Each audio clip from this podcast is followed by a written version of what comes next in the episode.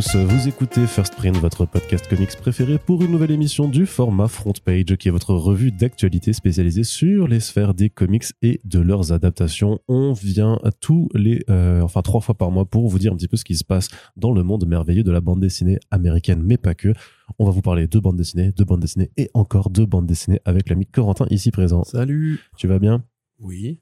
Toi, ça Écoute, va euh, oui, ça va très bien. On enregistre dans des conditions un petit peu euh, Précaire. précaires. Voilà, c'est euh, froid. soyez le journaliste comics et enregistrez vos podcasts en extérieur quand il fait 2 degrés. C'est super agréable. On espère que vous n'aurez pas trop de problèmes à nous écouter. S'excuse d'avance pour les bruits éventuels des gens très polis qui passeraient et nous verraient travailler sans mettre les couilles. C'est ça. Oui, mais en même temps, on, on squatte des endroits parfois où c'est pas forcément euh, un studio fait pour du podcast. Bref, c'est pas grave. On va commencer tout de suite avec la partie comics, Corentin, parce qu'il y a pas mal de choses à faire, et notamment du côté de l'événementiel, euh, puisqu'on vous en avait déjà parlé dans le dernier front page. Il y a euh, le Paris Fan Festival qui arrive au mois d'avril, le 15 et 16 avril, et on vous avait déjà dit que, euh, on vous avait teasé qu'il y aurait de très très belles annonces. Et c'est le cas, du coup, puisque les annonces s'enchaînent depuis quelques jours maintenant. On avait commencé avec Garcenis, mine de rien, c'est déjà pas mal, mais on a eu plusieurs noms euh, qui se rajoutent, donc notamment Ramvé, euh, le scénariste un petit peu euh, étoile montante de la scène à la fois indé mainstream, hein, qui a fait The Savage Shores, qui, a, qui vient de sortir Blue and Green chez iComics, à qui on doit aussi toutes les morts de la Star chez Urban, et puis qui perce de plus en plus dans le mainstream, puisqu'il a fait The Swamp Thing, il a fait du Catwoman chez DC, il fait du Venom et du Carnage chez Marvel, donc un gros nom. Et ce qui est super bien par rapport à Swamp Thing, c'est que euh, justement le dessinateur de The Swamp Thing, Mike Perkins, euh, qui a également fait du Lois Lane avec Greg Rucka, notamment chez DC, bon, qui a fait beaucoup beaucoup de travaux aussi. C'est c'est euh, pas un débutant. Sera également de la partie, également aussi Xermanico qui sera là, donc un dessinateur qu'on a vu beaucoup chez DC ces dernières années, surtout sur les titres assez importants, sur Infinite Frontier, euh, sur euh, on a, il avait fait du Injustice, il a fait vraiment euh, pas mal de Flashpoint, Flashpoint Beyond aussi également avec euh, Geoff Jones et également alors ça c'est on le note quand même parce que ça reste important je pense pour les fans de Star Wars. Timothy Zahn qui est donc un, un romancier qui a notamment écrit le personnage de l'amiral Throne euh, qui ensuite a été euh, présent dans des adaptations euh, animées, euh, mais qui avait fait aussi quelques comics Star Wars. Et il fut un temps et même du Star Lord chez Marvel. Donc voilà, euh, un quatuor d'invités supplémentaires. Et euh, comme je te comme je le disais euh, en préambule, ce n'est toujours pas fini parce qu'il y aura encore d'autres noms à annoncer qu'on vous euh, débriefera dans les prochains podcasts. En tout cas, Corentin, ça a l'air vraiment de, de mieux en mieux quand même ce festival, non? Bah carrément, c'est super cool d'avoir chopé Ramvé. euh, J'allais dire au début de sa carrière, pas exactement. Ça fait quand même quelques années qu'il est qu'il est là. Bon, surtout en Indé, effectivement, on a vu l'ex- l'explosion. euh, D'ailleurs, je sais pas si c'est une explosion. On, on a vu entre guillemets que Ramvé devenait un des scénaristes sur lesquels Marvel et DC comptaient. Euh, moi, je trouve ça super cool qu'on ramène Mike Perkins, puisque à mon avis, son meilleur taf dans le mainstream, si on peut dire que c'est du mainstream, ça reste Swamp Thing euh, jusqu'à récemment. Et c'est un personnage qui, sans être vedette, a quand même une bonne communauté de fans en France. Il y en a même qui se le font tatouer. Tu te rends compte? C'est trop bizarre. Enfin, qui, qui des, fait gens, ça? des gens qui se font tatouer Swamp Thing sur eux?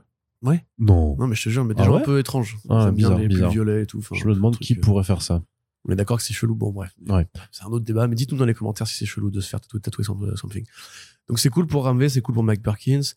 Euh, pour Ramvé, en plus, ça a l'avantage de mettre tout le monde d'accord, puisqu'il est présent un peu partout, euh, chez la plupart des maisons d'édition importantes, on va dire, Urban Eye Comics et Panini maintenant. Et euh, qu'est-ce que j'oublie? J'en oublie pas un? Non, j'en oublie pas un. Donc c'est bien. Euh, pour Timothy Zahn, jeune mec, je suis pas du tout, moi, un expert euh, de son travail sur Star Wars. J'ai cru comprendre que c'était l'un des grands, des grands, grands architectes post-Lucas. Et bah, tant mieux pour ceux que Tant ça mieux pour les fans, ouais, bien sûr. Euh, je sais même pas, enfin, c'est- pas lui, euh, héritier de l'Empire, enfin, Heir to the Empire. C'est peut-être, c'est peut-être lui, remarque. Il faudra que je vérifie. Je t'avoue que je suis pas, voilà, je suis pas non plus un expert là-dessus, donc je Non, pas. je crois pas que c'est, enfin, je sais pas, mais je crois pas que ce soit lui. Donc, en tout cas, effectivement, une belle affiche pour un salon qui, bah, a visiblement l'ambition de prendre la place, enfin, de remplacer euh, Comic Con Paris euh, avec euh, talent. On pourrait se demander un petit peu comment est-ce qu'ils arrivent à avoir des noms aussi gros pour la première édition, parce que quand même Garcenis et Ramvé, bah, quand on s'intéresse un petit peu à l'écriture de comics, c'est effectivement assez ambitieux d'entrée de jeu. J'ai assez hâte et on sera probable, nous on sera sur place, hein, j'ai envie de dire évidemment. Pour Xermanico, voilà, pareil, ça fera plaisir à pas mal de gens qui sont fans de la ligne récente de DC Comics. Un artiste talentueux en plus, hein, c'était bien, euh, enfin c'était beau, Flashpoint Beyond, la fin était pas Ouais. bien, mais le dessin était beau. Donc euh, ouais, euh, hâte d'être là-bas et de rencontrer nos nombreux auditeurs et auditrices euh, sur place, Tout à fait. j'ai envie de dire. Et euh, bien sûr, on vous communiquera les détails de la venue, euh, enfin de notre venue, puisque on l'a dit, on est en train de bosser dessus, mais euh, en fait, euh, voilà, ça, ça peut être soit on peut être là, soit on peut être là euh, en caps lock, et donc euh, ça, voilà, ça, on espère en tout cas que ce sera bien dans tous les cas. Autre rendez-vous important à venir, c'est le 33e Paris Manga et Safai Show, qui lui aussi, mine de rien, même si c'est pas un salon qui est réputé, enfin qui, qui met les comics en avant à fond, comme peut le faire Comic Con Paris ou Paris Fan Festival en, en, ce moment. Ils ont souvent des belles annonces. Voilà, ils ont toujours des, ils ont quand même pas mal de, de chouettes artistes qui viennent chaque, à chaque édition. et là, notamment, c'est James Hobart, donc le, le créateur de The Crow en comics qui, euh, qui, euh, bah, qui sera là, euh, Corentin. Ouais, alors à la fois c'est la bonne année pour le ramener et un peu, un peu tôt, puisque le film The Crow, le nouveau film The Crow n'est pas encore sorti. Ça devrait être le cas cette année. On n'a pas encore de diffuseur, on n'a pas encore de même de distrib. Ah si, si, si, il avait des distribs, mais pas encore de plan de sortie de, de confirmer. donc oui, James Hobart, qui est évidemment et même quasiment uniquement exclusivement l'auteur de The Crow, qui est un ancien euh, marine, euh, qui, juste avant de prendre son service militaire, euh, avait dû subir la mort de sa petite amie, qui avait été tuée dans un accident de la route par un chauffeur ivre, et que bah, depuis Berlin, où il était stationné pendant la guerre froide, il avait commencé à réfléchir à ce personnage qui justement l'incarnerait lui, dans une allégorie du deuil, parce que voilà, le personnage de Rick Draven, dont la petite amie et lui vont être, bah, la petite amie surtout, mais lui aussi, va, vont être violés et assassinés. Euh, et lui va revenir euh, sous la forme d'une sorte d'ange de la mort, euh, The Crow, un personnage très très émogothique, très noir, très ténébreux, dont voilà la principale source de popularité, même si c'était déjà un roman graphique assez connu avant, est d'avoir été adapté en 94 par Alex Proyas avec Brandon Lee. Brandon Lee, on l'a déjà raconté, qui est tué en même temps que son personnage à l'écran à cause d'une erreur du service des accessoiristes. Donc euh, voilà, effectivement, le, film The Crow, qui est devenu du coup une légende d'Hollywood pour cet accident, et le roman graphique qui va avec, qui est devenu un phénomène d'édition sur le marché indépendant à une époque où l'indé n'était pas encore aussi connu qu'aujourd'hui. Enfin, c'est Caliber, Caliber hein, qui avait édité The Crow, donc c'est longtemps avant Image Comics, longtemps avant l'énorme ascension de Dark Horse avec Hellboy, etc., et Sin City. Donc euh, effectivement, c'est une belle annonce pour les fans de ce personnage, cet univers, qui était chez Vestron en France et bien édité d'ailleurs, parce qu'il commence vraiment à aller chercher tout ce qui a été fait euh, sur The Crow, Memento Mori et compagnie. Mais comme je le disais, du coup, fait beaucoup de du coup d'affilée là. Comme je le disais, c'est aussi un peu tôt, parce que a priori le film sortira cette année, donc il aurait été intéressant de l'avoir l'année prochaine pour voir si ça allait faire une sorte de rebond de popularité, si le film allait marcher. C'est quand même des bons acteurs, actrices, euh, F.K. Twigs et euh, Bill Skarsgård, et un metteur en scène qui a fait quelques belles choses. Mais en même temps, si le film est mauvais, c'est mieux d'avoir euh, au bar dans la hype où les gens se disent ça y est, ouais, plutôt dans Pro, ça va sortir et on a des nouveaux comics en VF. Vas-y. Ouais, c'est plutôt dans une dans une optique d'anticipation en fait. Et puis ça reste aussi bah, un film culte, une licence culte qui attirera forcément une forme d'abus public euh, qui a été bercé avec ça. Bien sûr, bon, il y a quand même pas mal de fans effectivement en France de, enfin, on, en connaît. Euh, donc euh, chouette, effectivement, ça fait quand même euh, pour le début d'année une belle liste de gens qui vont nous venir nous, nous visiter. C'est la fin de cette phrase. Hein, très bien, très bien. Non, j'essaie juste de retrouver les dates du euh, Paris Manga. Je crois que c'est début février. Non. Non, non. Paris Manga, c'est début février? Ouais, Paris ah Manga, ce sera en février que ça se euh, déroulera. Et donc, euh, j'attends que mon écran de chargement se charge justement pour vous communiquer la date. Mais bah, par contre, c'est le seul truc qui est un petit peu relou maintenant, c'est qu'ils sont allés s'exporter à Villepinte, à Paris-Villepinte. Donc, là où il y a aussi la Japan Expo en général pendant l'été bah faut quand même s'y fait à force hein. oui oui faut quand même se taper du RERB pour euh, pour aller jusque là-bas non t'as raison c'est le 1er et 2 avril putain je sais pas pourquoi je m'étais mis euh, bah oui. c'était en février il fut intense c'est pour ça mais euh, ok. C'était toujours en, début d'année en tout cas. ah et donc du coup on va avoir un mois d'avril très chargé quoi. Les 1er 2 avril il y a donc Paris Manga et le 15 et 16 il y a Paris Fan Festival donc ça va faire putain le potentiel de Super Friends devient moi si j'ai pas l'interview de Hobart et entre guillemets j'ai pas grand chose à lui dire je sais pas si je vais aller à Villepinte.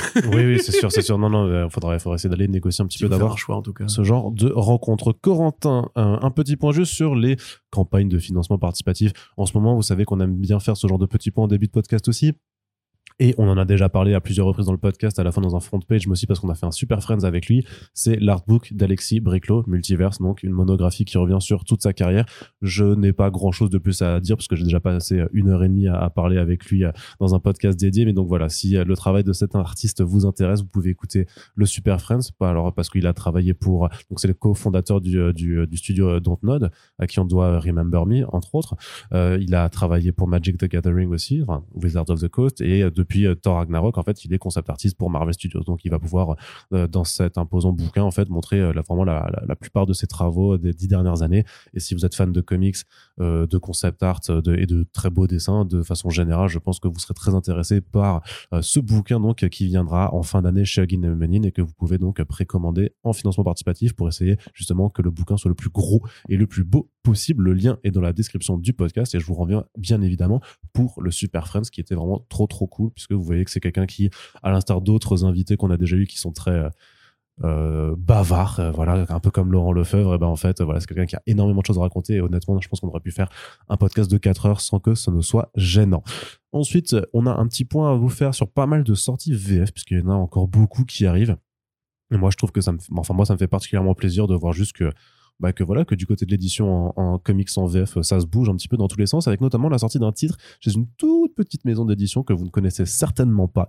Euh, c'est les éditions du Delphes euh, qui sortent là au moment où on enregistre c'est cette semaine ça sort le 27 janvier ils sortent une première bande dessinée. En fait, ils ont déjà édité euh, deux bouquins en prose, euh, mais là, ils sortent en fait une bande dessinée qui s'appelle euh, Riders, donc qui est un titre qui a été publié il y a deux ans maintenant, non, un peu plus en 2019 en fait, 2020 chez Dark Horse. Donc c'était en 2020 chez Dark Horse que c'est sorti. C'est écrit par Daniel Friedman et c'est dessiné par un artiste qui s'appelle Christian Ortiz, mais qui se fait appeler Chrome, comme le la divinité dans la divinité dans Conan le Barbare. Dans Conan le Barbare. Et donc en fait, c'est un titre qui nous parle en fait de deux frangins qui sont euh, des riders, donc en fait des pilleurs de donjons, vraiment dans un peu dans le délire, comme si vous jouiez à, Diablo quoi, et que vous faites des, euh, des, donjons hein, pour avoir du loot. Bah, eux, c'est vraiment leur activité. Et en fait, c'est juste qu'il y en a un, euh, le frère le plus âgé en fait veut se ranger après avoir fait une dernière mission, et l'autre en fait ne n'arrive pas en fait à se faire une nouvelle vie beaucoup plus posée à côté avec son frère et, donc sa meuf et décide de partir de nouveau à l'aventure pour faire un peu l'ultime raid, mais un peu comme tu sais le, dernier braquage que tu voudrais faire avant de, de truc et forcément les choses ne vont pas se passer comme elles le veulent.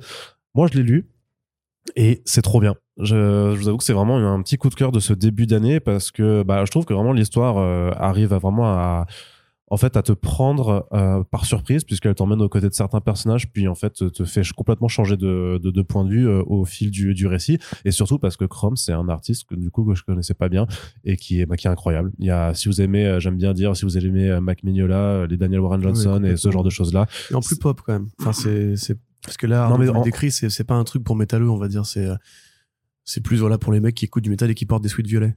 Tu vois c'est à dire que c'est très coloré c'est les des couleurs un peu pastel assez légères beaucoup de rose clair, beaucoup de bleu euh, très léger. Effectivement, c'est très Mignola, déjà dans l'esthétique des squelettes euh, et du donjon lui-même, et sur les traits un peu cassés et les onomatopées très euh, très explicites. moi, je l'ai feuilleté, du coup seulement. Effectivement, je trouve ça très très beau. Surtout Friedman, en plus, bah, c'est plutôt un bon scénariste qui avait fait aussi Kali, mm. qui est sorti récemment, et Bernd Orphanage, qui est une série que j'aime bien avec de la baston dans les rues. Voilà. Donc voilà, donc euh, c'est très très beau. En plus, je trouve que la couverture qu'ils ont choisie, qui est très différente de l'édition V, en fait, je pense que c'est une couverture où tu vois justement l'un des personnages qui tranche en fait un, gobelin en, deux avec l'onomatopée en gigantesque derrière. Je trouve vraiment qu'elle a, un super rendu. Et donc euh, ça sort aux éditions du Delphes. C'est un tout petit tirage, c'est à 600 exemplaires seulement. Donc déjà en termes de distribution, je ne sais même pas s'ils vont être en librairie, mais en tout cas, ce sera commandable sur leur site que je vais vous mettre aussi en description de ce podcast. Sol Hic, c'est un album donc en souple euh, qui est quand même au prix de 25 euros. Donc c'est très cher pour euh, du souple. Ça, euh, je pense que tout le monde l'entendra clairement, mais à mon avis, vu que c'est quand même une toute petite maison et euh, vu la taille du tirage, je pense que ça fait partie des bouquins qu'il faut vraiment soutenir si ça vous intéresse. De toute façon, voilà, vous aurez un article sur Comics Blog aussi qui vous présente le bouquin avec la couverture. Vous pouvez vous faire un petit peu une idée du délire, mais voilà, moi je vous le conseille vraiment, quitte à euh, faire l'impasse sur un bouquin plus mainstream pendant un mois pour euh, voilà soutenir ce genre d'effort et euh, ben ma foi j'espère qu'on pourra aller discuter avec avec l'éditeur en question s'il continue en fait à proposer d'autres bouquins euh, par la suite. En attendant de voir, en tout cas, on leur souhaite un très très bon lancement. Du côté des comics VF, toujours aussi quelques surprises, euh, justement, parce que toutes les maisons d'édition estampillées comics ne sont pas en fait euh, les seules à avoir le monopole de la bande dessinée américaine en France. Et si je vous dis, il y a du comics chez le livre de poche, Corentin, tu me réponds What? Ah, bah Du comic chez le livre de poche, Ouais, c'est vrai. Qu'est-ce que c'est cette histoire ah, C'est incroyable. Et figure-toi que je suis complètement à la bourre euh, là-dessus, puisqu'en fait, c'est un bouquin qui est sorti en novembre dernier et c'est passé complètement à côté de mon radar. Euh, en fait, c'est juste que je me baladais dans une librairie Ouais, je sais. Ah, il est nul ce radar du coup. Ouais, j'avoue. À côté de lui, il détecte pas. Non, non, non, non, mais attends, je finis. Un radar détecte ce qu'il y a autour de lui. Je finis l'histoire, je finis l'histoire, petit malin. Non, non, parce que j'étais en librairie l'autre jour et puis euh, je me baladais justement au rayon comics parce que j'aime bien en fait me faire du mal et regarder la gueule des rayons comics dans les librairies quand, quand je les visite. et euh, et d'un coup, je vois ce Sleeping Beauty, je vois euh, justement, donc c'est le nom du titre, chez le livre de poche, je me dis, tiens, c'est bizarre quoi. En fait, c'est une adaptation. En fait, si ça se trouve chez eux, c'est parce que c'est une adaptation d'un bouquin euh, que Stephen King a écrit avec Owen King, donc l'un de ses fils, qui est donc le frère de Joe Hill, le créateur de Lock and Key, et qui s'intéresse en fait à une épidémie qui touche toutes les femmes, euh, qui les fait plonger dans un sommeil profond. Donc d'où le Sleeping Beauties. Et le truc c'est que si tu essaies de les réveiller, eh ben c'est encore pire que quand tu essaies de réveiller quelqu'un qui est en train de faire une sieste. Eh ben justement elles sont prises d'une rage meurtrière et elles commencent à, buter les gens. Et donc bah forcément on s'intéresse à, à, ça. Et donc il y a une femme Evie qui semble être immunisée contre cette maladie qui s'appelle euh, Aurora en référence à Aurore, le nom de la princesse euh, de la, enfin de la Belle au bois dormant. Et donc ça a été adapté en comics par Rio Ewers, qui est euh, le même scénariste en fait à qui l'on doit Refrigerator Full of Heads, donc la suite Ah, de oui. Basket Full of Heads chez Hill House, Joe Hill. Donc vous voyez, le monde est petit, tout se Ouais, recoupe. il s'intéresse à la famille des Kings. Yes. Et, royale. j'ai euh, et euh, c'est c'est c'est dessiné par Alison Thompson qui avait notamment fait Winbago Graveyard de Steve Nice qui était sorti en VF chez Glénat. Je pense que personne ne l'a vu passer, mais c'était super beau. C'était vraiment super beau. D'ailleurs, là, là aussi, ça a l'air très, très, très, très, très joli. Donc, euh, ça va normalement, c'est en deux tomes. Donc, le premier est sorti déjà est disponible, et euh, la suite arrivera au courant de l'année. Corentin, moi, voilà, si je t'en ai reparlé, c'était pas pour dire forcément qu'est-ce que tu en penses, euh, mais simplement pour pour discuter un peu de ouais du fait que voilà, c'est cool de voir d'autres maisons d'édition en fait se lancer vraiment dans dans la bande dessinée américaine. Donc là, avec le prétexte Stephen King, puisque le livre de poche justement s'occupe de faire les éditions de poche des bouquins de, King euh, qui sortent sinon chez euh, chez Albin Michel, je crois. Et euh, donc voilà, c'est quand même plutôt sympa, non? Ah oui, oui, c'est sympa. Enfin, c'est quel euh, standard d'édition du coup? Euh, C'est un format comics vraiment euh, cartonné, euh, normal. Et c'est bien, enfin, t'as pu le feuilleter. je sais pas. 17,90. Bah, c'est beau, c'est beau. J'ai pas encore lu. J'attends du coup, je leur ai demandé un service presse forcément pour pour euh, jeter un, un coup d'œil plus approfondi. Mais c'est Ouais, ouais, ouais. Bah après, c'est un vrai genre aussi aux États-Unis, l'adaptation de, de romans en comics. Moi, j'admets, je ne suis pas un, expert, euh, enfin, j'en ai lu pas mal, mais je suis pas un expert de l'œuvre de Stephen King, donc je ne saurais pas vous dire si ça vaut le coup. J'imagine que si vous êtes fan de BD et fan de Stephen King, vous êtes quelques-uns, quand même, parce qu'il y a quand même, enfin, c'est un, auteur très important du spectre pop culture moderne.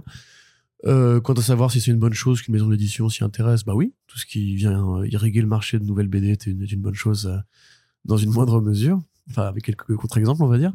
Mais donc ouais, ouais c'est plutôt chouette. J'ai pas grand-chose, je t'avoue, à apporter à ça parce que tu vois un petit peu comme les romans de R.L. Stein, euh, enfin les romans, tout simplement les BD de R.L. Stein euh, Chez Boom Studios, ouais. ouais, chez Boom Studios. Que bon, j'en ai eu quelques-unes et c'est pas extraordinaire. J'ai toujours du mal à me positionner si je connais pas le scénario, donc euh, pour l'initiative tant mieux. Et euh, puisque du coup je n'ai rien à dire, je vais vous apporter une anecdote fabuleuse sur pourquoi est-ce que du coup il y a un des enfants de Stephen King qui s'appelle King et pas l'autre, parce que Joe Hill ce n'est pas son vrai nom. bah oui, c'est Joseph Hillstrom King, et donc en vérité on devrait dire Joe King, mais en tant que Joe Leroy ça fait un peu pitié, donc on va plutôt dire Joe Hill, parce que Joe la colline c'est beaucoup plus stylé. Oui, tout à fait. Puisque Voilà, bien ma entendu, contribution à voilà, cette on- actualité. On, on traduit, on traduit tous les noms euh, des, euh, Bah oui. des gens effectivement. Bah évidemment. Je sais pas, John Wick, ça ça devrait être Jean Faible. Tu vois. ça ça s'écrit pas pareil. plus drôle du coup. Ça, ça s'écrit pas pareil. Allez, Corentin, du côté de la VF aussi, euh, le retour de TKO en France. Et pas chez Panini, parce que c'est chez eux surtout qu'on avait retrouvé euh, pas mal de titres comme euh, Sentiente, Sarah, Red Fork, Good Night Paradise, tout ça.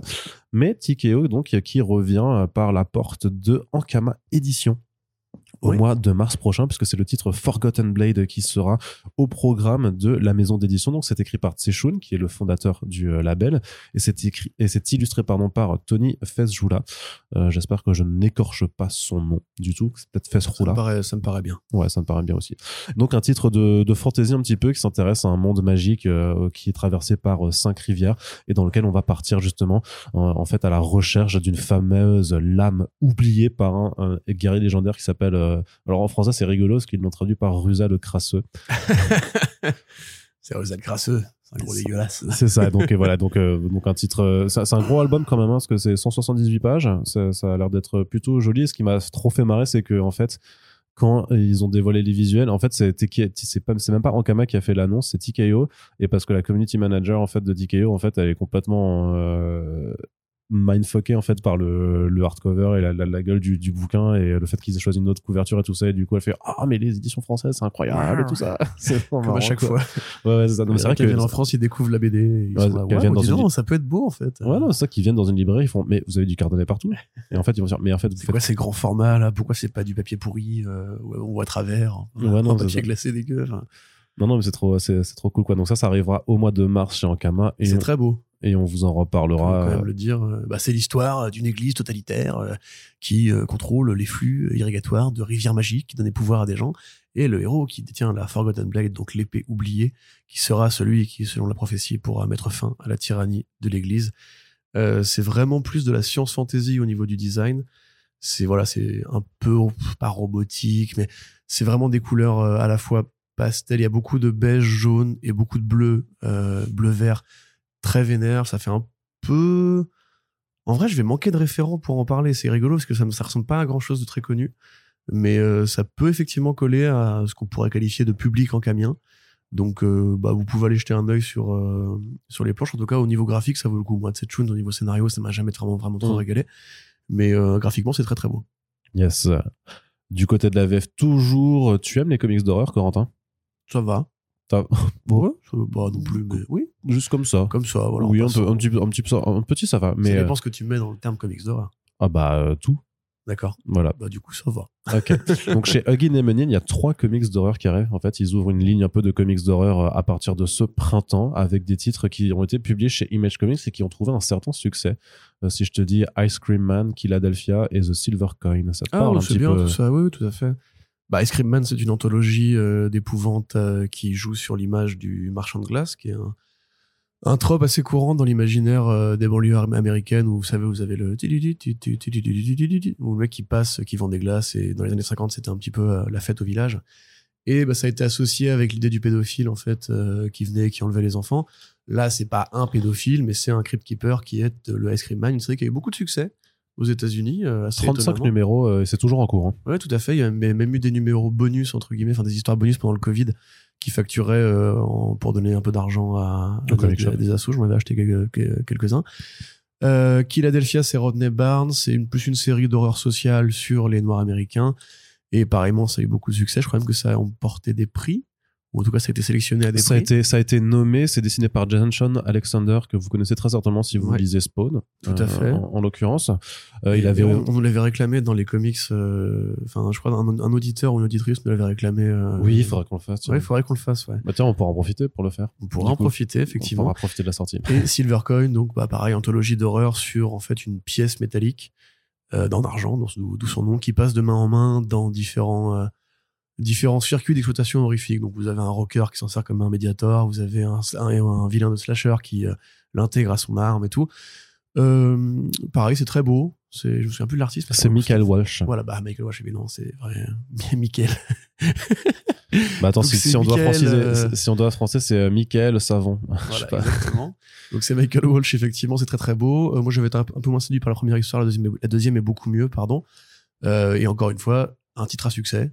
Euh, Ouais. qui a recueilli pas mal de contributions extérieures. Il n'y a pas eu du Ramvé qui était passé dessus Euh, le truc, c'est qu'en fait, c'est que voilà, pour pour expliciter un peu le concept, c'est que à, à la différence des autres anto- d'autres anthologies euh, d'horreur qui peuvent exister, en fait, Michael Walsh s'adapte au script de différents scénaristes. Donc le premier numéro est écrit par Chibzarsky, puis après on retrouve Kelly Thompson, puis Judd Brisson, puis Jeff Lemire, et ce voilà. Et en fait, c'est vrai que c'était une mini-série de 5 numéros, mais qui a été prolongée, qui a été triplée de volume au final, puisqu'il y a 15 numéros en tout. Donc euh, vraiment parce que par rapport au succès que ça avait, justement, ils ont ils ont joué les prolongations, et donc c'est le premier tome bah, sur trois qui arrivera en euh, VF de, de notre côté en tout cas. Donc voilà, trois comics d'horreur. Euh, D'ailleurs, Ice Cream Man et Philadelphia euh, sont tous les deux des, des adaptations euh, en développement. Donc je sais pas si c'est pour ça aussi qu'ils se sont un peu penchés dessus, euh, au-delà de la qualité, parce que c'est pas sûr. hein. c'est pas sûr parce que c'est jamais un argument de vente, même si Surtout pour Egan et Menin, enfin, genre, nos, nos copains Corbeau, ils ont quand même été prendre Madman euh, ou Giant Killer, qui sont pas des trucs les plus. Ouais, mais ça, c'est dans, la dans leur collection euh, USA Signature, je crois. Donc, du coup, je pense que c'est assumé que ce soit Ah. vraiment des trucs très niches, un peu cultes, justement, Ça, qui c'est la collection où ça va pas se vendre. Ouais, c'est ça. Ça, c'est la collection pour les adaptations. Ouais, Où là, on fait un peu de fric pour éponger ce qui va pas se vendre. voilà, c'est ça, Ça peut-être. s'appelle un business model, c'est fort. Ouais, On en avait parlé de Giant Killer d'ailleurs? Non, pas encore. Enfin, si, si, si, on en a parlé, Ah bon on en a parlé euh, dans le front page, mais on n'a pas, mais on. Ouais, parce que sinon j'allais te frapper, quoi. Parce que si, on en a parlé, c'est sorti, c'est sorti, c'est- ça sortait la dernière fois qu'on en parlait, c'est pour ça. Donc, très euh, bien. Allez, euh, Corentin, je te laisse un petit peu la parole parce que tu vas nous parler euh, des Tortues Ninja, les Chevaliers d'écailles qui arrivent chez Vestron. Oui, alors Vestron, effectivement, qui, de la même façon euh, que iComics, mais en plus, à, plus petit régime, euh, édite encore du Tortue Ninja en France euh, à intervalles réguliers. Euh, pour tous les produits que iComics va un peu laisser de côté parce que c'est moins intéressant pour eux que les séries IDW Pub- Publishing de Tom Valls et Sophie Campbell. Euh, donc là, il s'agit en fait de l'adaptation de, enfin l'adaptation, l'import en français euh, des débuts de la série Archie Comics des années 80, enfin, de l'année 88. Donc la série qui avait été mise en route juste après le lancement du dessin animé, le fameux dessin animé que vous connaissez, qui a inventé beaucoup de choses, qui a fait le générique le plus incroyable de l'histoire de la télévision française. Française, j'insiste, la fait bien mieux que la VO, pour le générique en tout cas. Euh, et bah en fait, au début, ça partait comme une adaptation au sens strict, et puis l'équipe créative qui était euh, lancée dessus a fini par euh, développer sa propre mythologie, sa propre continuité, en mettant un sabre dans les mains d'April, en poussant pas, mal d'idées assez inédites, au point que c'est considéré comme un volume canonique très important dans la saga des Tortues en comics. Mais là, il s'agit précisément des trois premiers numéros, donc qui sont la- la- l'adaptation des cinq premiers épisodes du dessin animé. Donc c'est vraiment à, destination des fans.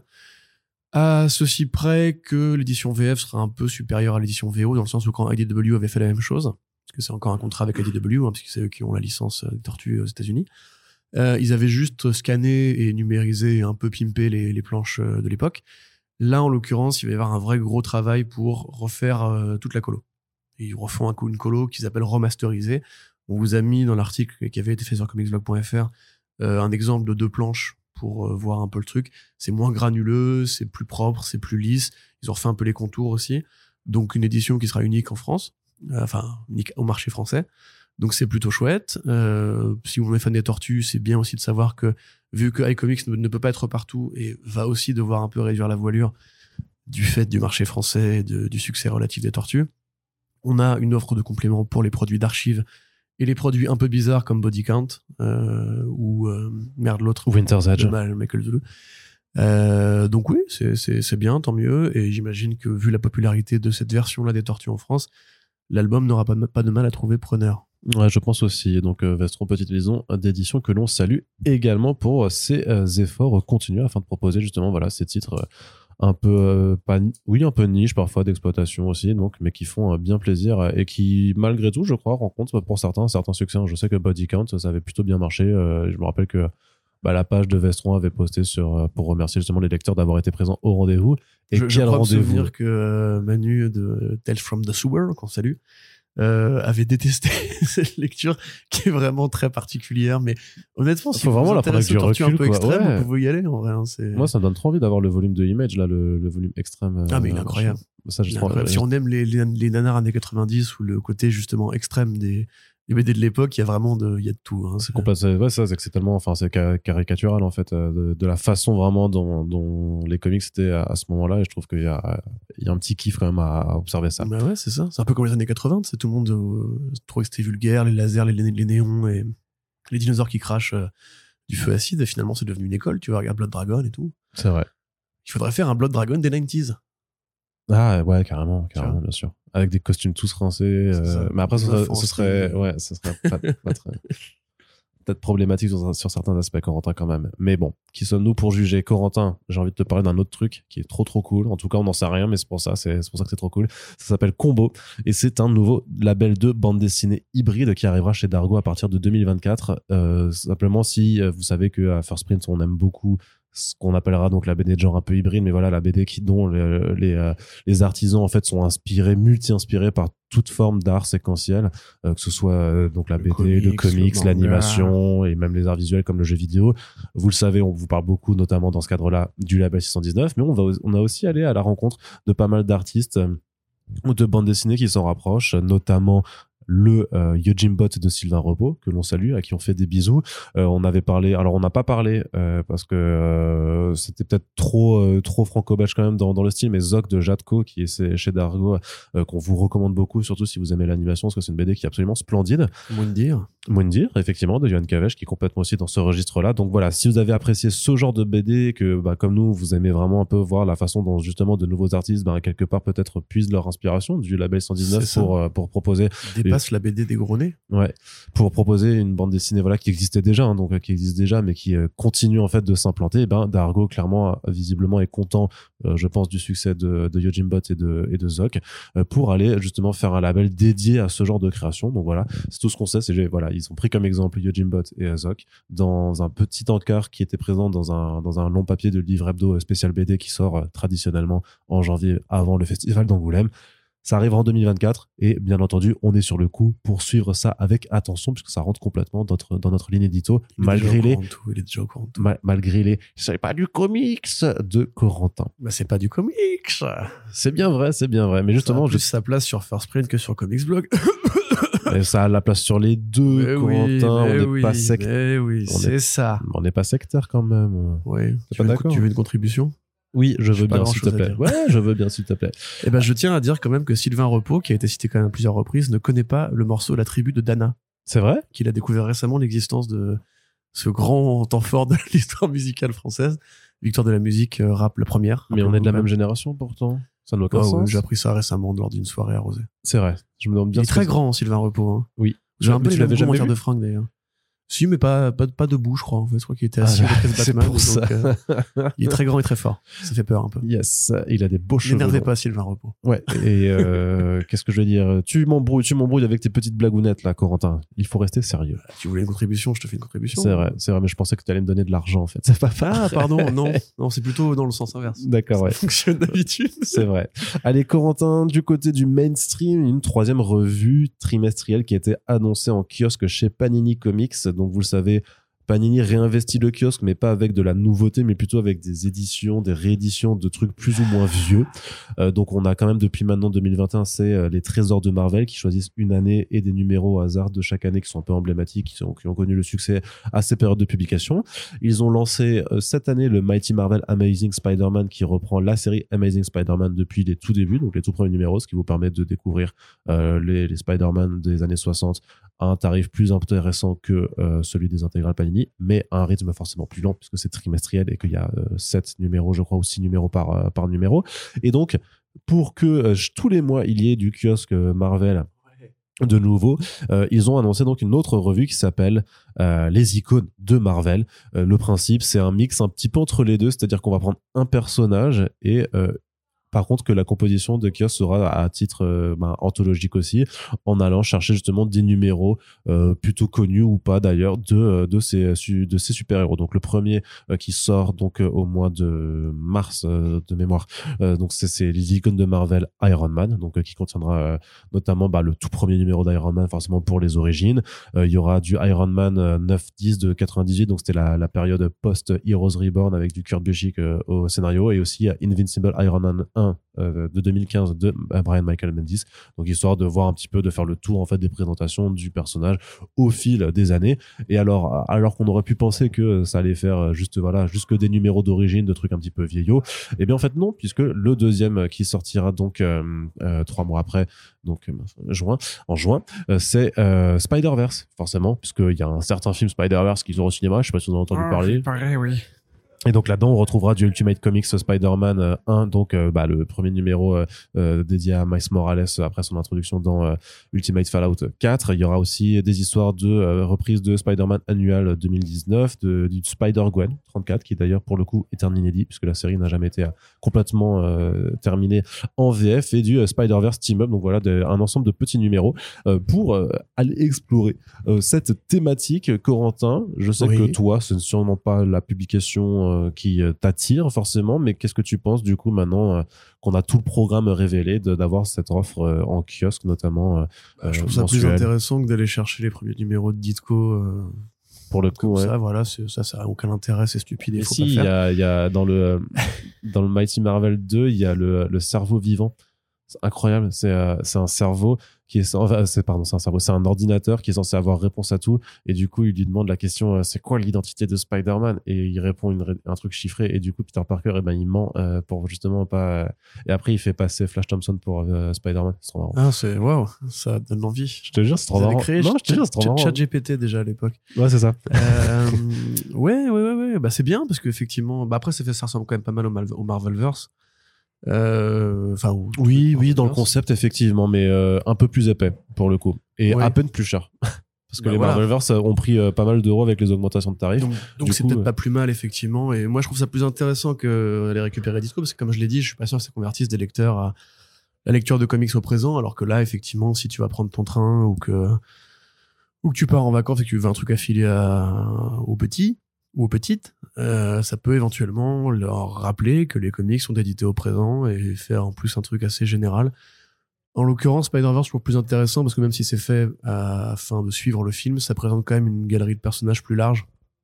Et l'idée, en fait, du Spider-Verse comme un truc qui existe dans le présent, oui, mais qui est encore actif, vivant et encore en mutation en comics.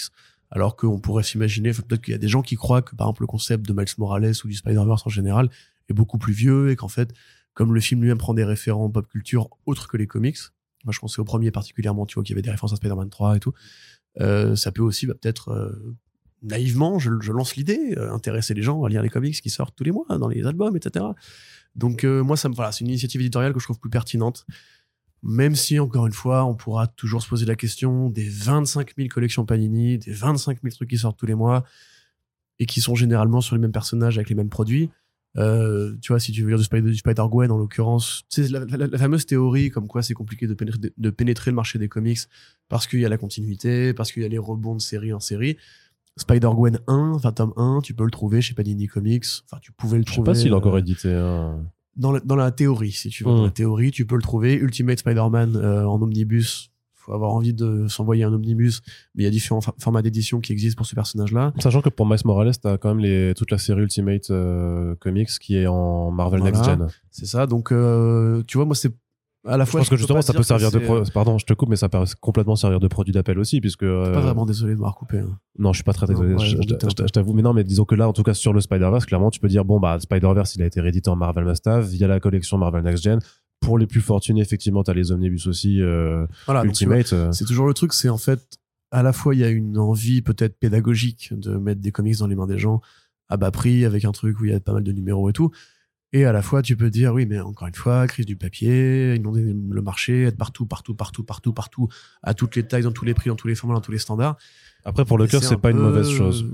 Pour le cœur, je trouve que c'est moins une mauvaise chose que de sortir euh, 50 bouquins par mois en librairie, tu Tu vois. sais que là, euh, cet été, je crois, ça fera six ans qu'on a commencé euh, sur CB à faire toi et moi juste tous les deux les podcasts. Et déjà à l'époque, on avait ce débat sur la mort du kiosque et la disparition. Mon avis n'a pas changé. Euh, si le format devait être, encore vivant et pertinent aujourd'hui, les gens Il le continueraient à en acheter. ouais. Et il n'y a pas assez de gens pour faire vivre l'offre kiosque. Il y aura des rebonds, il y aura des, des, des reflux comme ça réguliers parce que bah il y a encore des kiosques en fait, il y a encore des des librairies, enfin des, des presses euh, tabac. Mais à mon avis, c'est c'est les gens on s'en foutent. Enfin, je pense que la majorité, je sais qu'il y a probablement des, des auditeurs qui nous écoutent et qui font non, moi j'aime bien le kiosque, j'ai découvert avec ça. En plus, le, le, comic, le comics n'a jamais été aussi vivant en France qu'à l'époque des kiosques de Strange et compagnie, c'est vrai.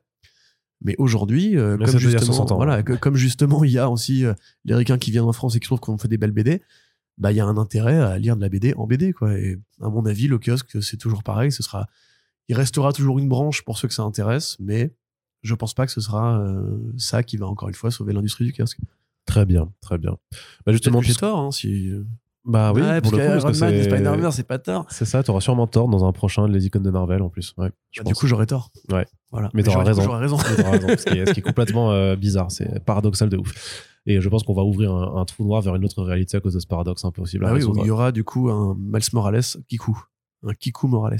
Tu penses que ça. Ah bah il y a un Kikuverse, de toute façon, c'est sûr. vrai, On le sait en plus. C'est vrai. Et Cookie, qu'est-ce qu'il devient d'ailleurs Ton jumeau maléfique. Oh, mais il, préfère Marvel à DC. il s'enjaille, il s'enjaille, hein, clairement. Parce qu'il faut quand même savoir que le vrai Kiku préfère DC à Marvel, il faut pas le dire parce que sinon c'est la Ah journalistique.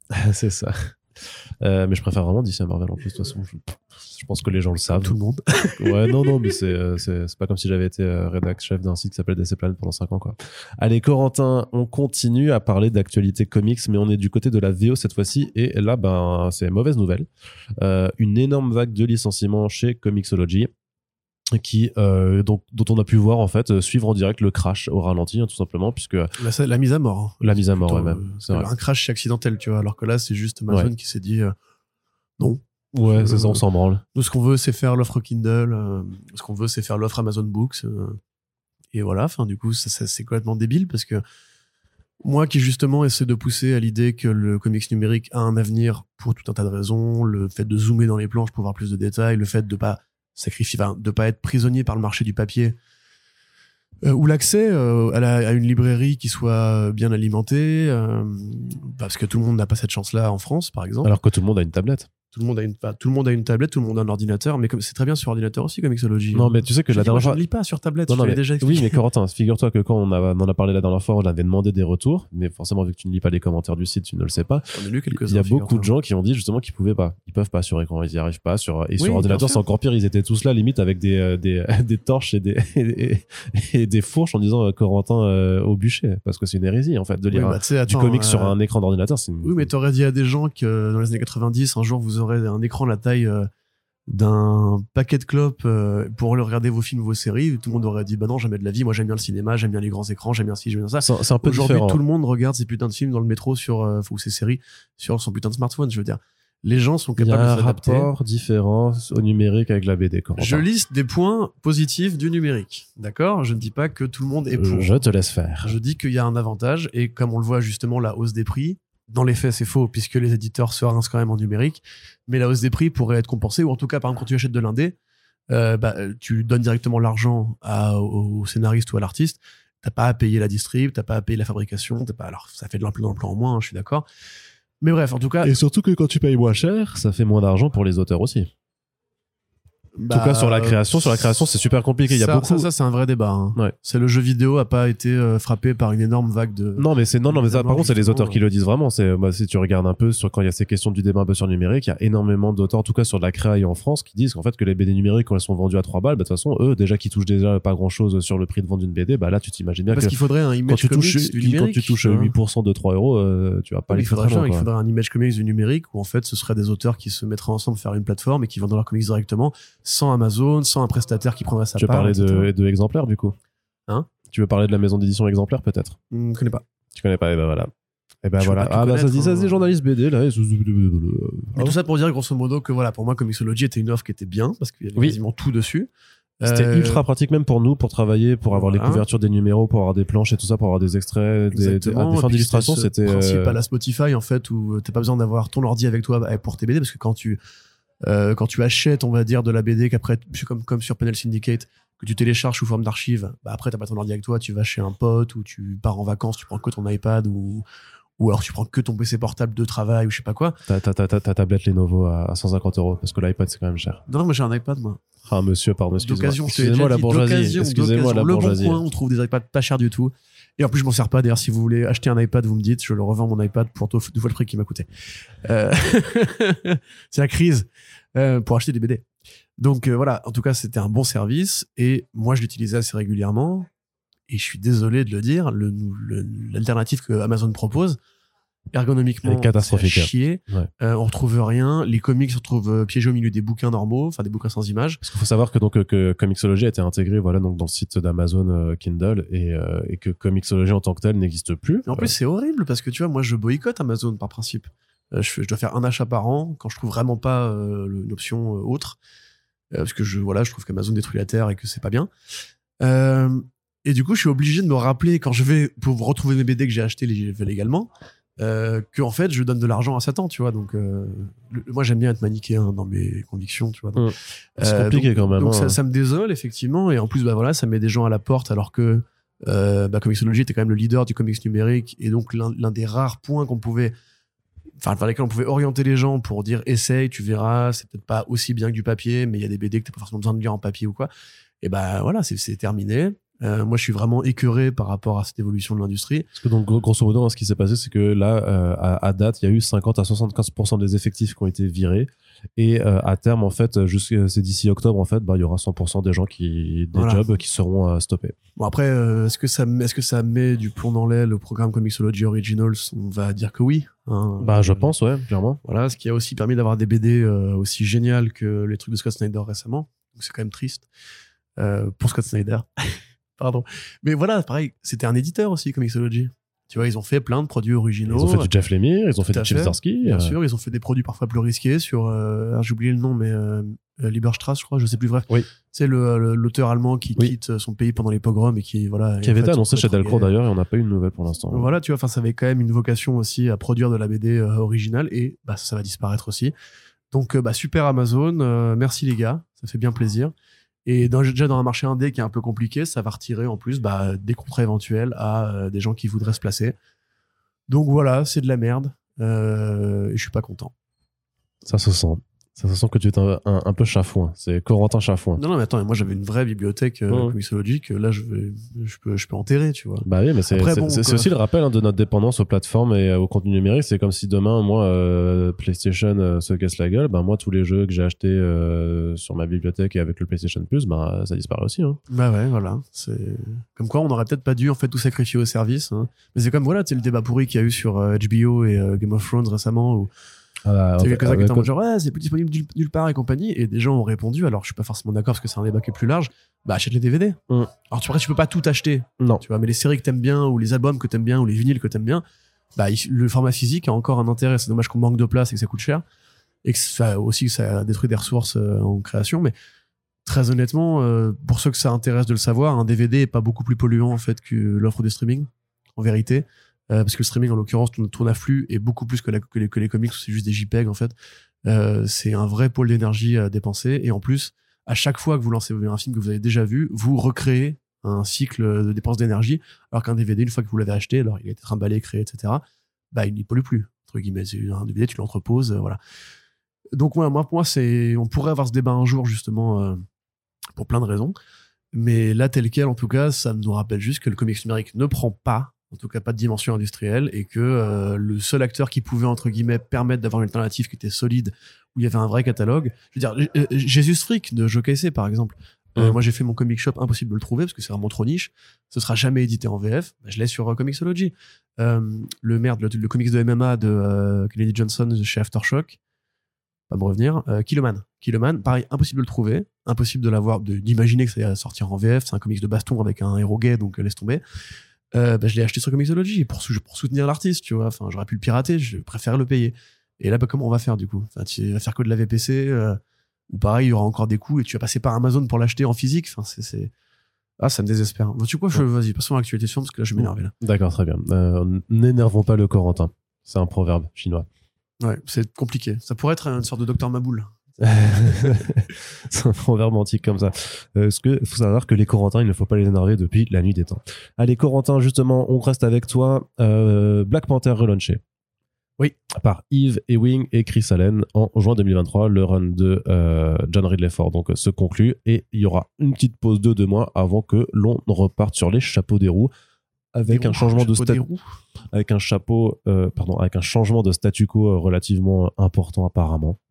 On verra bien comment la situation, euh, euh, se, euh, se- se fi- la situation se finit avec le run de Ridley Ford, où notamment, ben, T'Challa doit faire face à, à un peuple wakandais qui en a marre en fait du système monarchique du Wakanda. Ce qui, Oui, ce qui était déjà le cas dans le run de Tennessee Quotes, hein, mais. c'est vrai. Non, mais ça, ça, ça fait quand même, euh, parce que j'ai rattrapé du coup moi un Mhm. peu le run de Ridley, ça fait quand même pas mal de surplace. euh, on a un, Un, peu du peu, mal un à petit peu prendre. de redite, la- mais après de euh, Coates, il y avait aussi tout le délire de l'Empire Galactique. euh, Ça, c'était la deuxième partie. La première série, c'était vraiment des factions en rébellion qu'on avait marre que T'Challa, parce qu'il est le roi et qu'il attire les aliens sur Terre, casse les couilles. Et ça se finissait, le premier arc, par bah ok, on va faire un truc plus démocratique. Mais, mais Ridley c'est plus dans, dans le sens qu'en fait qu'ils s'aperçoivent qu'il a des agents à placer un peu dans le reste du monde et qu'en fait ben, on peut pas lui faire confiance non plus parce qu'il cache des choses à, à son peuple et donc du coup il faut voilà quelque chose de plus démocratique. Après, voilà, Heavy Wing, c'est pas John Ridley Ford, c'est pas Ta-Nehisi Coates. Non, c'est Ironheart. c'est- Moi, Ironheart, je sais pas, tu l'as, tu l'as lu un peu J'avais lu au début, ça m'a pas déplu, j'ai pas trouvé ça exceptionnel. Voilà, c'est ça. Et on a l'impression un petit peu que la grosse effervescence Black Panther, sais, qui a accouché de 40 000 spin-offs, de La série Killmonger avec Juan Ferreira, qui était quand même très jolie. Ouais. Euh, le run très ambitieux de Tennessee Coates quand même. Et euh, bah, tout ce qui s'est fait depuis, la, la bulle un peu est en train de se- s'amenuiser. On va revenir à des trucs plus normaux, plus routiniers. Bah, parce que la mode est passée aussi du côté des Bah, adaptations, ouais, hein, ouais. sûrement. Probablement, oui, parce que maintenant que le 2 est sorti, ils ont plus besoin de faire autant d'efforts. Et que quelque part, ça reviendra quand il y aura la série Wakanda, ça reviendra quand il y aura la série Wakanda Forever, Forever pardon. Euh, Tu penses qu'elle va voir le jour, celle-là, vraiment? Ça me paraît très bizarre de pas le faire. Mhm. Dans le sens où, de toute façon, il faut qu'il il faut qu'il fasse du surplace tant que le petit T'Challa Junior euh, n'est pas en âge de prendre le, le manteau. Il y a quand même beaucoup de personnages secondaires que tu peux exploiter. S'ils ont fait les Midnight Angels, euh, ça me paraît pas déconnant d'imaginer. Ouais, ouais, ouais. Mais une série, tu vois, sur le, la gestion du royaume par M'Baku, euh, avec les factions qui ont été présentées dans, dans le film et dans le run de Coates. euh. Mais bref, ça c'est un autre sujet. Voilà, ça ronronne un peu. Pour moi, c'est pas l'annonce la plus excitante de la Terre. Déjà, John Ridley, pour moi, c'est pas encore. euh, c'est pas la mitraille, tu vois. Enfin, on l'avait un peu annoncé en mode genre il va reprendre Batman et, et en plus il a fait des films et il est oscarisé et il reprend Black Panther avec Alex Ross en couverture et tout. Au Ouais. final, bon, c'est pas. Tu t'aperçois que souvent les, les, projets en fait où t'as un Oscarisé euh, ou un Oscar Isaac parfois bah c'est pas terrible quoi. Bon, ça, pour Oscar Isaac, ça, ça dépend des jours, mais Ma Moon Knight quoi. Oui. Quand oui, même. tu ah, vois, tu penses. J'ai complètement oublié cette série. Moi. deux petits jeux de mots Oscarisé, C'est Oscar sorti, Isaac. Moon Knight Non mais euh, La série série. Euh. Elle est sortie sur Disney+. Je Bah oui. connais pas. Tu connais pas, vu. Tu- tu- Ah ok tu fais le genre ça, pas ça existe pas mais si c'est comme Indiana Jones 4 tu sais. Ouais. Je vois le Titanic, coucou. Fight Club. Fight Club, c'est très Fight Club. Allez Corentin, autre relaunch important qui arrivera cette année chez Marvel. On sait désormais qui va s'occuper de la relance des Avengers après la conclusion de euh, Jason Aaron, donc avec son gros crossover de l'enfer euh, Avengers Assemble, euh, qui réunit donc les titres Avengers et Avengers Forever du multivers dans tous les sens, des équipes de d'Avengers du multivers qui luttent contre les maîtres du mal du multivers aussi. C'est un peu n'importe quoi, mais moi je trouve que c'est plutôt fun par rapport à d'autres passages du run d'Iron qui étaient vraiment très très très compliqués à suivre pour pas dire que c'était vraiment de la merde. Oui. Euh, voilà, tout simplement. Moi, je le dis, moi, c'est bon. Ouais, non, c'était euh, vraiment Enter the J'ai Phoenix. pas été aussi loin que toi après. Franchement, le- le- le- l'enchaînement de Moon, de Moon Knight non, et, Phoenix là. Ah, Putain, mais ah, cet arc avec Moon Knight là. oh là là, c'était infernal hein, ce truc. Hein. C'est- probablement le pire Moon Knight. Non. Ah, si, c'est le Ah, pire si, Moon Knight si, que j'ai jamais lu. Ah ouais, euh, non, très honnêtement, c'était complètement non-sensique. Enfin, eh, eh, ton marteau, il est fait avec des roches de lune, Thor, donc je le contrôle. Non, ben non, bah qu'est-ce que tu racontes Enfin, On n'est pas dans Pokémon. Enfin, qu'est-ce que tu racontes Bref. ouais, après on est dans Marvel aussi, mec. S'il te plaît, euh, je te parle, on parle de gens. Non, mais c'est. Jason Aaron, mec, il a fait Scalp, Seven Bastards. Enfin, je sais pas. Ouais, ouais, j'avoue. Enfin bref, voilà, tout ça pour dire que c'est donc c'est Jed McKay qui va reprendre euh, le run, ce qui est pas forcément une surprise puisque le bonhomme quand même prend ses galons chez Marvel et puis surtout, bah, il était le scénariste des deux one shot Timeless de 2022 là et de 2023. C'était à la fin de ce de second Timeless en fait dans lequel Kang est à la recherche d'un certain moment perdu, donc un instant en fait dans le temps qu'il pas à percevoir euh, en fait que c'était teasé que la suite arriverait dans The Avengers vu que Jed McKay scénarisait Timeless, c'est donc forcément logique que ce soit lui qui s'occupe donc des Avengers, nouveau line-up aussi avec Captain Marvel en lead, avec Sam Wilson en Captain America dedans, avec euh, Vision et Scarlet Witch qui reviennent aussi, donc euh, pour faire un petit peu la mimique des séries Avengers des années euh, 60-70, dont Mackey se revendique être fan, et au dessin c'est CF Villa, qui était son artiste sur Black Cat. Euh, et qui est l'un des artistes de la promotion, euh, je crois, euh, Stormbreakers. Donc, d'ailleurs, Chris Allen aussi, ils ont mis. ça veut dire encore aujourd'hui. Ouais, ouais, mais c'est-à-dire qu'ils mais ils- c'est bien parce que c'est-à-dire qu'ils disent ouais, c'est des artistes sur, qui vont compter et sur lesquels on veut miser et du coup ils les mettent quand même sur des titres importants parce que Chris Allen c'est pareil, tu vois, on met sur du Black Panther qui était quand même euh, Cody Ziegler, c'était pas un Stormbreaker aussi non Cody Ziegler c'est un, c'est un scénariste de toute façon donc, euh, Non, bah, quand donc il peut pas être il le peut pas mec être qui avait fait Stormbreaker. euh, ah putain Tom Taylor Marvel euh, Ah, oui. Technologie Iban Coelho. Iban Coelho Iban Coelho c'était bien un Stormbreaker aussi Ouais. bon euh, Bon, il dessine bien il Iban pas de Coelho. quoi euh, briquer des storms hein. Bon, enfin ça brise pas les tempêtes quoi Bah après c'est du Stormbreaker dans le mainstream aussi hein, c'est pas des artistes en général, c'est pas des Sienkiewicz ou des euh, ou des Greg Smallwood quoi. ouais Tu vois, c'est pas non mais tu vois Moi, ce que je veux dire? bien Chrome tu vois justement Bah Euh, Chrome ouais, clair- clairement mais mais à mon avis Chrome c'est Marvel Je suis pas sûr que Chrome soit quelqu'un qui puisse tenir le, euh, le- les deadlines mensuels forcément. Donc, euh, et puis en vrai, on n'a pas envie de c'est les, Brian Hitch non plus pourtant ils puis, pas on n'a de- on n'a pas forcément envie de les voir euh, gâcher leur talent sur euh, des trucs. euh, enfin, moi, j'ai pas envie de le voir sur une série euh, Storm ou euh, ou je sais pas ou Lockjaw de nouveau, des trucs comme ça. Tu vois ce que je veux dire t'adorerais le voir sur une série C'est C'est vrai. ce que tu racontes j'avoue. Ah, tout, tout. Oui, oui, l'énorme- chien dessiné par contre, c'est trop bien. Bref, Corentin, t'en penses quoi de, Bonne nouvelle, de ce bonne relaunch nouvelle, Jed McKay. euh, Bonne nouvelle, c'est une station de métro à Paris. Ça n'a rien à voir. Alors là, pour, franchement, là, non. non, non. Quand même. Ah non, mais celle-là, mais. J'entends les, les gens hilar là. Ça, en plus, c'est une blague de provincial. Bah. Littéralement. Ouais, et une station qui s'appelle Bonne Nouvelle, c'est rigolo. Et... et en plus, les lettres sont pas alignées sur la station et ça fait Bonne Nouvelle. Putain, malade. Psycho. Eh, Corentin comme Corentin Cariou, la station de métro. en plus, moi, c'est Corentin par rapport à Selton, autre station de métro, évêque de Quimper. Euh, D'ailleurs, je crois que c'est de lui que vient le nom Corentin. Donc, euh, plein d'anecdotes folles dans ce podcast. Attribut de Dana, Corentin Selton, euh, c'est merveilleux. Et Joe Hill. Donc oui, non, Jed McKay, moi, depuis le début, enfin, depuis que je l'avais découvert sur Edge of Spider-Verse, je trouvais que c'était un mec qui avait un, une patte, euh, un vrai sens du dialogue et de la théorie, en fait, écrit, euh, dans ce qu'il écrit. Si tu prends Black Cat, justement, c'est une vraie théorie, en fait. Si tu fais du film de braquage avec euh, une super-héroïne, entre guillemets, une super-vilaine. Et il y a cette dynamique, pareil, justement, de, de groupe qui s'engueule, qui se détruit, des twists, comment on arrive à mettre du vrai braquage et pas juste une sorte de gadget qui évolue en super-héros dans ce, ce- cette, cette euh, matrice-là.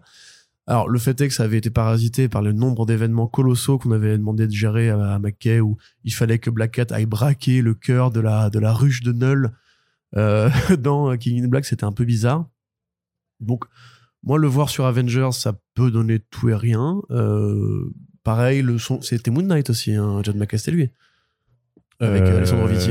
Avec Alexandro Capuccio. Capuccio, pardon, oui. Pff, entre Alessandro. Euh, ouais, que était pas, pareil, pas mal. C'était une façon intéressante de refaire du Moon Knight en mainstream en récupérant un peu de Jeff Lemire, mais en disant on pourra pas aller aussi loin parce que maintenant c'est un héros canonique au sens propre. Donc oui, il y avait des choses plutôt bien. Moi, à mon avis, c'est un gars qui pourra compter, mais en même temps, euh, je sais que quand t'es scénariste de Avengers, t'es pas juste scénariste de Avengers. Tu pilotes la ligne, tu, fais des ré... c'est comme disait euh, Ford récemment, tu fais des réunions hebdo pour voir si tous les éditeurs sont bien d'accord avec ton plan. Et c'est probablement ça qui a écrasé le style de Aaron, qui pouvait pas aller aussi loin que ce qu'il voulait. S'il fait, je pense que si Aaron avait fait une maxi en 12 numéros sur les Vengeurs, il voulait mettre tout ce qu'il avait à mettre dedans, il aurait pu faire un truc génial. Mais là, il y a aussi la dimension, il faut faire de l'événement régulier, tu vas être encore une fois parasité par les crossovers qui vont arriver. Donc, s'il arrive déjà à faire un truc qui soit correct, qui ait un souffle, qui ait une énergie, je serais très content. Mais les séries mainstream de Marvel, je trouve quand même que ça, ça a du mal à prendre. Quoi. Encore une fois, Black Panther, là récemment, c'est pas incroyable. Spider-Man, depuis euh, quelques années maintenant, c'est pas incroyable. Euh, il reste quelques machins de Donny Cates. C'est étonnant de pas avoir vu Donny Cates euh, prendre la- l'ascendant sur les Vengeurs. Ouais, mais il a un peu temps- cramé là. euh, voilà, et puis je pense qu'il a plus forcément envie de toute façon. À mon avis, il va faire que, il va faire que de l'indé bientôt. hein. C'est la, c'est la suite logique, hein, c'est comme Snyder et tout. Donc euh, voilà, c'est ah, bonne nouvelle à confirmer. Très bien. Très bien. Eh bien, on en a terminé pour cette partie comics. Corentin, on va pouvoir faire une petite partie adaptation à présent et on commence tout de suite par les euh, séries télé. On a eu un premier teaser pour Invincible saison 2, euh, une petite scène de discussion entre euh, Mark Grayson et Allen l'Alien. Mais c'est surtout qu'on sait maintenant que la série arrivera late 2023, donc pas tout de suite encore. Il va falloir patienter, mais ça arrive, ça arrive et tout vient à point. À qui sait attendre, comme le dirait un, un ancien proverbe suédois. C'est suédois? Non, j'en sais rien. Sûr? Non, parce que j'ai dit un proverbe chinois avant, donc je, là, je- j'essaie de, de, de, de varier les clichés. Ouais, mais les Suédois en proverbe, ils sont pas très forts. hein. C'est vrai? Est-ce que que tu pourrais me citer un proverbe suédois T'es sûr que c'est les Suédois? J'ai envie de faire un- un- une fausse. un- Chris Paul ne plie pas. C'est les trucs. le canapé Ikea. Ouais. Euh, c'est norvégien Ikea, non? Suédois? Je sais pas. On s'en fout, c'est du Nord, c'est pareil. On n'est pas blonds, ils font du ski, ils chassent voilà. des loups. Ils sont beaux. Voilà, certains. Euh, ouais, et ben ça a l'air bien. T'es chaud? Je suis très chaud. Invincible saison 1 euh, mortel. Encore une fois, comme on l'avait déjà dit, une occasion intéressante de revisiter le, la saga originale en. T'as réussi à te retenir, c'est bien. En. J'ai plus le droit de dire le mot saga maintenant parce que je sais que ça va amorcer euh, Une blague. une saillie humoristique de haute volée. Euh, donc oui, bah, c'est l'occasion de revoir un peu justement le plan qu'avait fait Kirkman à l'époque, avec des variations, en accélérant parfois, en ralentissant à d'autres moments. Euh, si c'est si, si- si c'est aussi bien animé ou même mieux animé, parce que j'imagine qu'ils auront quand même une bonne rallonge de budget après le succès, surprise de la saison 1, tant mieux. Euh, très bon casting. euh, Surtout qu'ils ont annoncé que. base aussi. hein, Kirkman a annoncé qu'ils allaient sûrement mettre des, euh, des histoires qui n'étaient pas présentes dans le comics, en fait, qu'il n'avait pas pu mettre dans les Ouais. comics. Et ça, c'est quand même plutôt puis il a intéressant. aussi dit que Battle Beast aurait droit à plus d'exposition Mm. parce que après, avec le recul, il a compris que c'était mieux un personnage de la série. Donc ouais, euh, très hâte. Et c'est là où je suis censé dire euh, Freddie Mercury. D'accord, ouais. Alors, euh, les, les gens qui connaissent la BD ça. C'est le fil rouge en fait, parce que pour ceux qui n'ont pas toujours pas découvert la BD, si un jour vous allez voir du coup Invincible, vous allez comprendre toutes ces années à parler de Freddie Mercury. C'est ça, très bien. Corentin, il y a aussi eu un nouveau trailer pour la série animée Moon Girl et Devil Dinosaur. Ça a l'air toujours aussi dingue. Ouais, que si tu veux rajouter de plus, c'est toujours bien, c'est toujours pas. Bah, moi, je veux juste qu'on insiste euh, pour hyper les gens, parce que j'ai l'impression que les gens ne se hype pas assez quand je fais des articles dessus. Je vois pas beaucoup de gens de réagir, alors que ça a l'air vraiment mortel, bordel de Eh bite. bien, hypez-vous, les copains. C'est Spider-Verse, mais sur Cartoon Network et sans Spider-Man. C'est ça. Mais ça a l'air trop cool. Ça m'a l'air bien. Tu vois dans, la- dans- donc le, le trailer qui présente un peu le, qui fait vraiment le, le, le pitch de base, donc avec euh, ce, ce portail dimensionnel ouvert par donc Lunella Lafayette et qui ramène un énorme dinosaure, beaucoup trop mignon, puisqu'en fait le dinosaure de compagnie c'est un peu comme un, Mignon, mignon. euh, bah, c'est un gros chien quoi. C'est un grand T-Rex rouge quand même. hein. Ouais, mais c'est un gros, c'est comme un gros chien, Voilà. sauf que ça mange des vaches, ça, au lieu de, au lieu de croquettes, ouais, Et des des comptables, euh, enfin des avocats dans, dans les films. c'est ça. Euh, donc ouais, ouais, très bien, super, pop, fun, tout, tout, tout, tout, tout bien. Je sais pas quoi rajouter. Ouais, ouais, non, j'avoue, c'est parce qu'on en a déjà parlé beaucoup de fois, mais c'est juste pour vous rappeler que ça arrive donc en février euh, sur Car- sur Disney Channel, pardon, pas sur Cartoon Network. Le lapsus révélateur. Euh, on n'a pas encore de date de diffusion, par contre, pour euh, la vrai- C'est France. vrai que ça fait quand même très Cartoon Network. hein. Bah, de ouf. Ouais, mais en même temps, ouais, mais ça, ça vraiment trop bien, quoi. Et puis, il y aura plein de passages apparemment avec euh, du hip-hop euh, où ils vont, ils vont se battre sur du, euh, du training, montage comme ça, et tout ça, ça va, être, ça va être fun, fun, fun. Et donc, ça arrive en février. J'ai très, très, très hâte. Moi, ça fait partie de mes grosses attentes de l'année. Autre énorme attente de l'année, Corentin, le nouveau trailer pour Gotham Knights Eh oui. sur la CW. Ça, Là, c'est le top de l'année pour moi, tu la, vois. La seule nouvelle série d'ici, vraiment, parce que sinon on a The Flash saison 9 et Superman Lois saison 3, donc ils sont bah, des continuations. Ah, sur la Et pour CW. certains, oui, oui, non, mais oui, sur la CW. Mais je veux dire que l'univers d'ici CW ne se développe plus vraiment euh, depuis le rachat par Nexstar et qu'ils ont un peu coupé, euh, coupé les, les vannes, mais ils persistent quand même à vouloir faire Gotham Knights, donc ils s'intéressent au meurtre de Bruce Wayne avec le fils adoptif de Bruce Wayne qui va s'allier avec des, mais des fils et filles de super vilains pour laver euh, leur honneur et montrer qu'ils ne sont pas euh, des méchants et, Eh, et- ça me fait penser aux jeux vidéo. ouais un petit peu quand même un petit peu un petit peu mais, mais clairement vu la gueule du trailer je pense que la, la, la marque Gotham Knights elle, elle- elle va être doublement grillée hein. parce que Oui, le, oui, le oui. jeu a pas connu un gros succès et il est plein de défauts il est quand même pas terrible Euh, et là la série télé putain mais t'as Misha Collins mémorable surtout. T'as Misha Collins donc qui était dans Supernatural qui faisait le, le- le très sympathique Castiel qui l'a fait euh, Harvey Dent et t'as quand même cette scène d'interrogatoire avec euh, la gamine là où il fait Are you really the Joker's daughter? Oh là là et là tu fais Oh là là là là C'est que les mecs ont pas compris le principe de la. Joker's Daughter en fait. C'est ça qui est fou. non mais là ils le prennent littéralement quoi en fait Bah, ils ça, le prennent que- version euh, Silver Age, crois, où il avait vraiment une fille, il me semble, ou sur une terre parallèle, je ne sais plus, mais ça a jamais été canonique ni canonisé. Dans les New 52, dans les New 52 pardon, tout le monde avait peur. Et c'était euh, avéré que c'était juste une sorte de fangirl qui prenait différentes identités. ouais, et qui avait surtout récupéré le masque de peau de, de Joker quoi. Voilà, et c'était pas le passage le plus glorieux Voilà, des sites de- des New 52. Donc euh, loin de là là, en plus, ils vont vraiment faire la wildcard. Euh, genre, elle va être un peu extrême, va sûrement buter un mec en mode. et euh, elle va toujours sourire avec Non, un air méchant. avec- elle va faire son vieux sourire euh, Je suis tellement compliqué comme personnage. Et tu, tu te dis, mais. est-ce que tu ressens la folie dans mon regard Et moi, ce que je trouve, on dirait vraiment un spin-off de Gotham ouais qui aurait croisé la route de, des mecs qui font Arrow. Et Arrow saison 1, pareil, où c'était bien émo et tout. Sans les flashbacks qui étaient bien. Donc, euh, t'as l'impression que c'est une sorte de, de- d'enfant bâtard avec euh, des petits, tu vois, dont les parents seraient cousins. Euh, qui, voilà, entre Gotham et Berlanti Productions. Et c'est, genre, mais tous les défauts de, des deux pires trucs qui se sont faits en, enfin, des pires trucs, des plus mauvais trucs qui se sont faits en série télé super-héros depuis, depuis que ça existe, en fait. Du coup, moi, je suis vraiment, j'ai une, curiosité morbide, quoi. J'ai envie de voir ça, tu vois. Alors que Pennyworth, bon, Pennyworth, c'est ça aussi, c'est la suite de Gotham et tout. Mais on s'en fout, tu vois, de Alfred. Moi, j'en ai rien à branler de l'origine d'Alfred. euh, et euh, encore une fois, de ce côté préquel, etc. Alors que là, t'as envie de voir comment ils vont attaquer Bane, comment ils vont faire euh, gueule d'argile avec enfin les fils de bah, du coup ça forcément ça va être Ah que des fils si t'imagines le fils de Dale Creed où ils auront tous les enfants des super vilains. euh. Un petit va. côté Runaways aussi, d'ailleurs, dans le concept. Hein. ouais moi quand pas une série extraordinaire, mais bon. Ça Oh, ça va, elle était- elle était- au moins sur l'image, elle était chiadée. Est d'accord. Mais là, c'est tellement CW, tellement. Esque. Enfin, oui, c'est ça. En fait, on dirait vraiment une sorte de parodie. Je pense que tu demandes à ChatGPT de te faire un, un trailer de CW série Gotham. Il te fait ça en fait, et ça, me- ça me fascine. Ouais. C'est les mecs en fait depuis 10 ans, tout le monde se fout de leur gueule avec les codes ultra rincés de mecs trop torturés, euh, trop sérieux, la bande de potes et Tu tout. sais pourquoi moi je suis impatient? Parce qu'Harper Non, non, non, parce que ça va être le, le, le lancement du 7 semaines dans Gotham Knights. Ah bah voilà, on a, hâte. Je pense que ça va être un gros, gros, gros lancement en 2023. Mais à mon avis, par contre, au second degré, euh, ça va être un kiff. Je pense qu'au premier degré, ça va être incroyable déjà. Vraiment. je pense que ça va être vraiment incroyable. Bref, on a hâte que ça arrive. Ça arrive euh, aussi cette année. On a hâte que ça arrive, non? C'est en mars. je crois ça- je- tu hâte que ça. J'ai trop hâte parce que je sais que je vais pouvoir faire des, des faf tweets avec euh, ça, clairement. Allez, Corentin, dernière nouvelle du côté des séries télé. On y croit ou est-ce qu'on n'y croit pas? Euh, Sex Criminals et Beach Planet en voie d'adaptation chez Prime Video. C'est pas la première fois que Sex Criminal va être adapté en Non, série télé. C'est la troisième. Voilà, la première fois, c'était en 2015 déjà. Euh, donc là, ça et Beach Planet aussi. Donc euh, parce qu'en fait, Matt Fraction et Kelly Sue DeConnick ont signé apparemment un contrat, un, un overall deal avec Prime Video deux ans après avoir signé le même type de overall deal avec Legendary qui n'a rien donné. Et avant, c'était Sony, je crois. Ouais. Et Universal. Donc, justement. euh, Donc, euh, Est-ce que tu y crois? Non. Donc ça, Criminals, pour euh, juste pour vous faire le pitch, c'est euh, donc c'est euh, deux personnes qui s'aperçoivent que en baisant et en ayant un orgasme, ils peuvent arrêter le temps et décident d'utiliser cette faculté pour aller braquer des banques.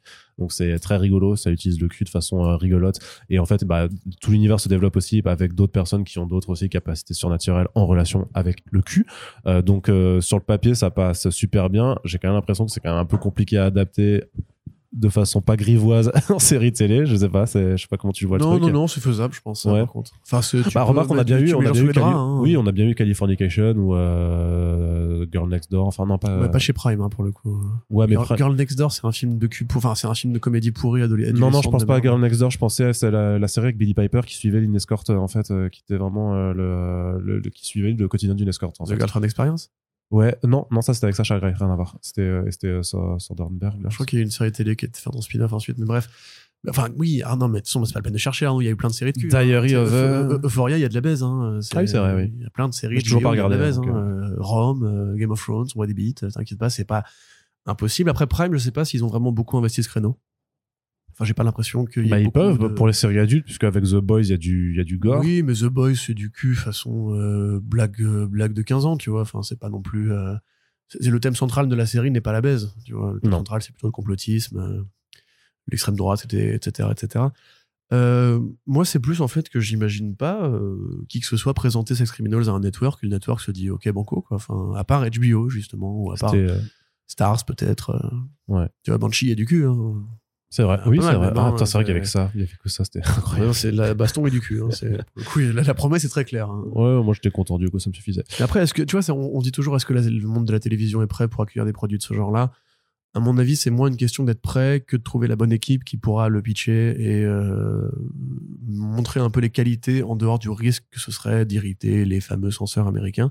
Mm. Euh, de fait, ils ont, ils ont essayé deux fois, ils ont échoué deux fois.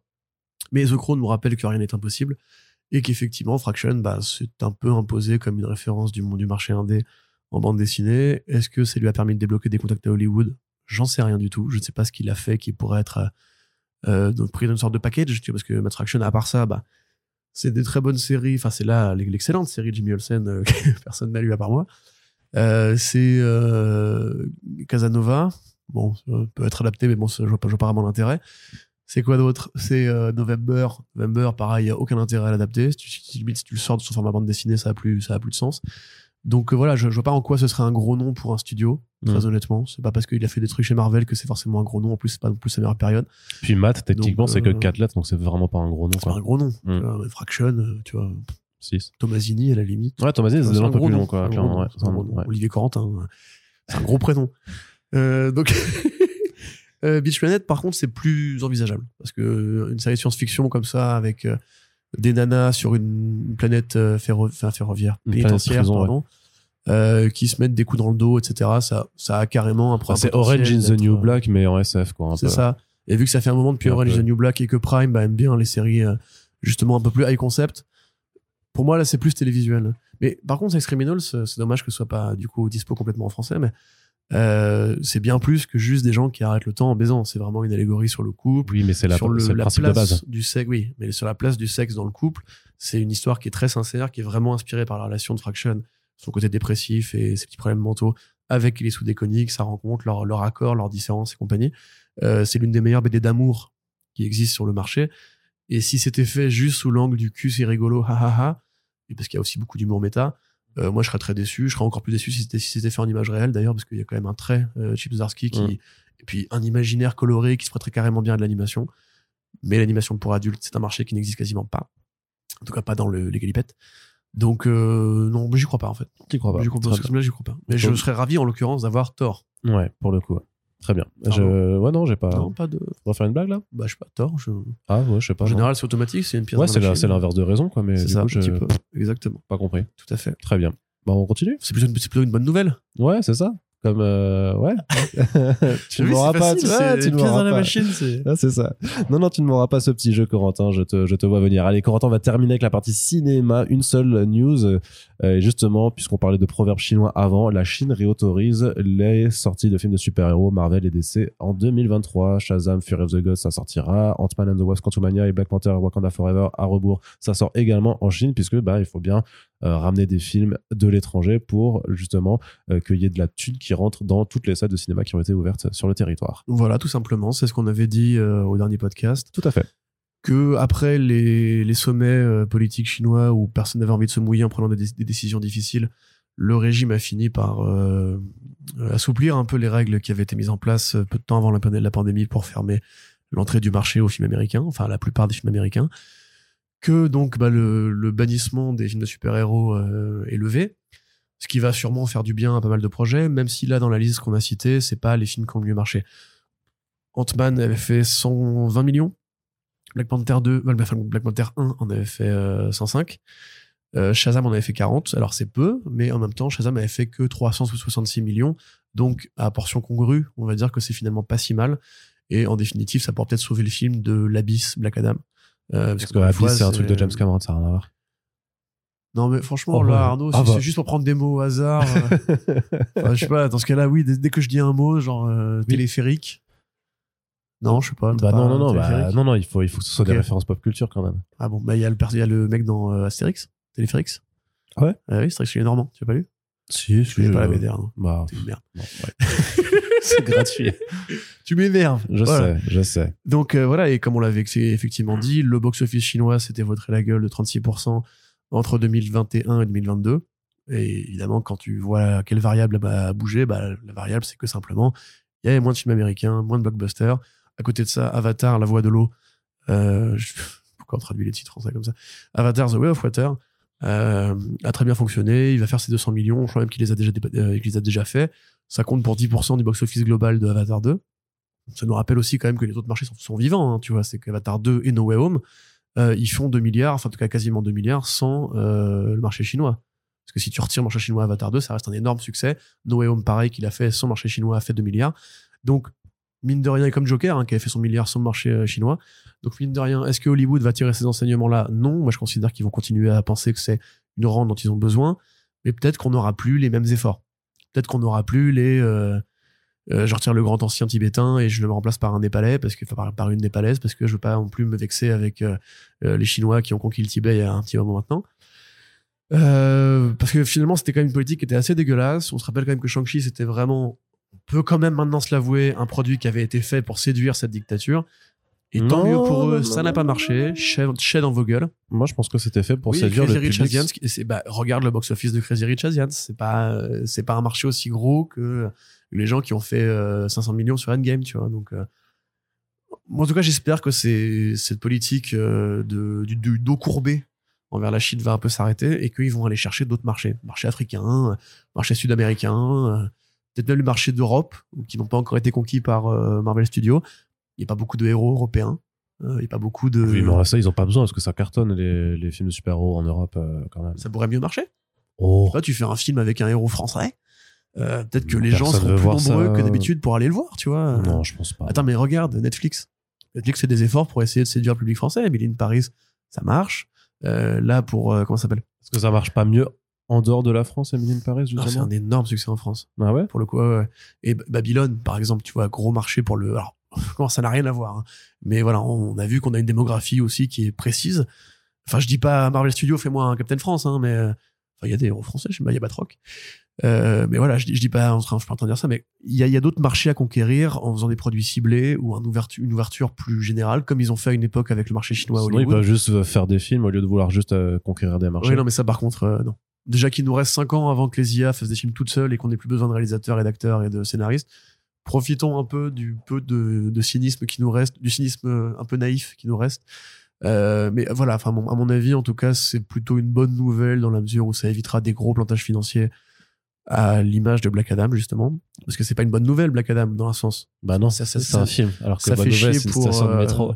Ça fait chier pour. euh, Je vais te casser la gueule. Ça fait chier pour euh, Henry par exemple, Black Adam, tu vois. et c'est Oui, oui, ouais, euh, Ça qu'on voulait. Euh, et puis même en général, quand un film euh, crève, bah, c'est une franchise, donc ça, ça crée, ça bousille des emplois. Donc voilà, enfin.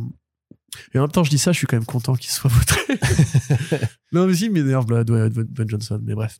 Très bien, Corentin. Arnaud, t'as un avis plutôt que de faire des blagues de merde? Non, bah non, je, c'est, là que pour les blagues de merde. chacun sa fonction. Voilà. Chacun sa fonction dans le podcast. Non, non, moi, je, je suis curieux de voir si ça va reprendre, en fait, surtout. De voir Oh, si, euh, je, je me dis que c'est pour Aquaman surtout qu'ils avaient intérêt vraiment à, à réussir à, à de nouveau séduire euh, la, la Chine. Donc, euh, si Aquaman sort là-bas, je pense que Warner sera content. Mais ce qui est curieux, c'est qu'ils vont redécouvrir du coup l'univers avec Ant-Man and the... enfin avec Black Panther 2. Techniquement, bon. Ouais, ils ont reloupé quelques films entre les pas deux, compliqué. mais Black bon, Panther euh, 2, tu peux te dire. Bah après, ils sont peut-être pas au courant que Chadwick est mort en fait. Tu sais, avec mais le. si, non, mais attends, bien sûr que avec si. le grand firewall chinois, parce que ça les intéresse déjà pour commencer, euh, avec le, la censure de l'information. Non, mais en attends, c'est pas, euh, un, c'est pas un pays qui vit non plus en totale autarcie. euh. Non, c'est sûr, mais bon, ah, peut-être qu'ils ont oublié. Je ne sais pas, ça fait quand même un petit non, moment. Ils ont d'autres non, ont non, d'autres- non, d'autres je pense que là, tu, tu, tu exagères un peu. Mais Kang le Conquérant, ils l'ont pas découvert dans la série Loki? Bah, ils ont Il y a- regardé, il a ils ont téléchargé, tu sais, ils savent pirater. Hein. Oui. Est-ce que tout le monde, est-ce que les familles savent pirater? Je pense que les gens qui voulaient regarder Loki en Chine ont pu regarder Loki. Vraiment. Et puis, quelque part, même s'il n'y a pas eu d'introduction, euh, même s'ils n'ont pas vu l'introduction, ce sera quand même un film qui fera son introduction de cette version du personnage sur le grand écran. Donc, à mon avis, ils seront pas complètement perdus. hein. C'est plus pour Spider-Man 4 où ils vont être largués, les pauvres. Ouais, c'est ça. ouais. Mais je pourquoi il a pu la, la Iron Suit? Et pourquoi personne ne se souvient de lui Ouais, c'est quoi le délire Ouais, mais après, je pense que pareil aussi, s'ils ont voulu le voir, ils ont, ils ont Ouais, pu le voir très bien. ils, ils feront une ressortie en Chine à ce moment-là. Ouais, complètement. Allez, Corentin, on en a 100 millions. On en a terminé pour ce podcast aujourd'hui. On espère que ça vous a plu. N'hésitez pas à réagir sur les différents sujets évoqués dans les commentaires de notre site. Et les blagues d'Arnaud Arrêtez les- de l'encourager. et arrêtez- N'arrêtez pas l'humour d'Arnaud, s'il vous plaît. Mais si, arrêtez-le. non, non, mais personne ne m'arrêtera, Corentin. Je suis inéluctable comme Thanos. Et je vous Le laisse. thérapeute t'arrêtera. et donc, on vous rappelle que si vous voulez soutenir les podcasts et que vous appréciez notre travail, vous pouvez partager les podcasts sur vos réseaux sociaux, en parler un petit peu partout autour de vous et notamment bah, à toutes les personnes que vous pensez susceptibles d'être intéressées par la bande dessinée américaine et ses adaptations. Et également sur notre page Tipeee, vous pouvez apporter votre soutien financier. On remercie d'ailleurs les dernières personnes à être venues ce mois-ci nous soutenir. Étienne, Brundir, Isaiah et Maxime. Merci à vous d'avoir rejoindre, d'avoir rejoint, pardon, la First Print Family et on vous fait beaucoup de bisous. En attendant le prochain podcast. Salut. Salut.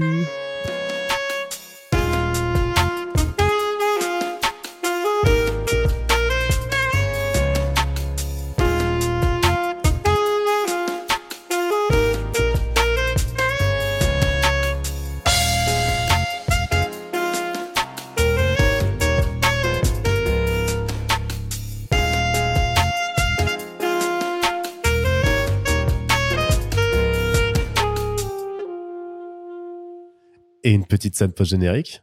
Bah oui, puisqu'on a quand même une annonce à faire. Alors, elle est déjà sur Internet, mais si jamais vous n'êtes pas passé sur les Internets, on a le plaisir de vous annoncer euh, dès cette semaine le lancement euh, de notre première, euh, on va dire, coproduction, demain, enfin notre première commande, surtout notre premier travail avec une maison d'édition.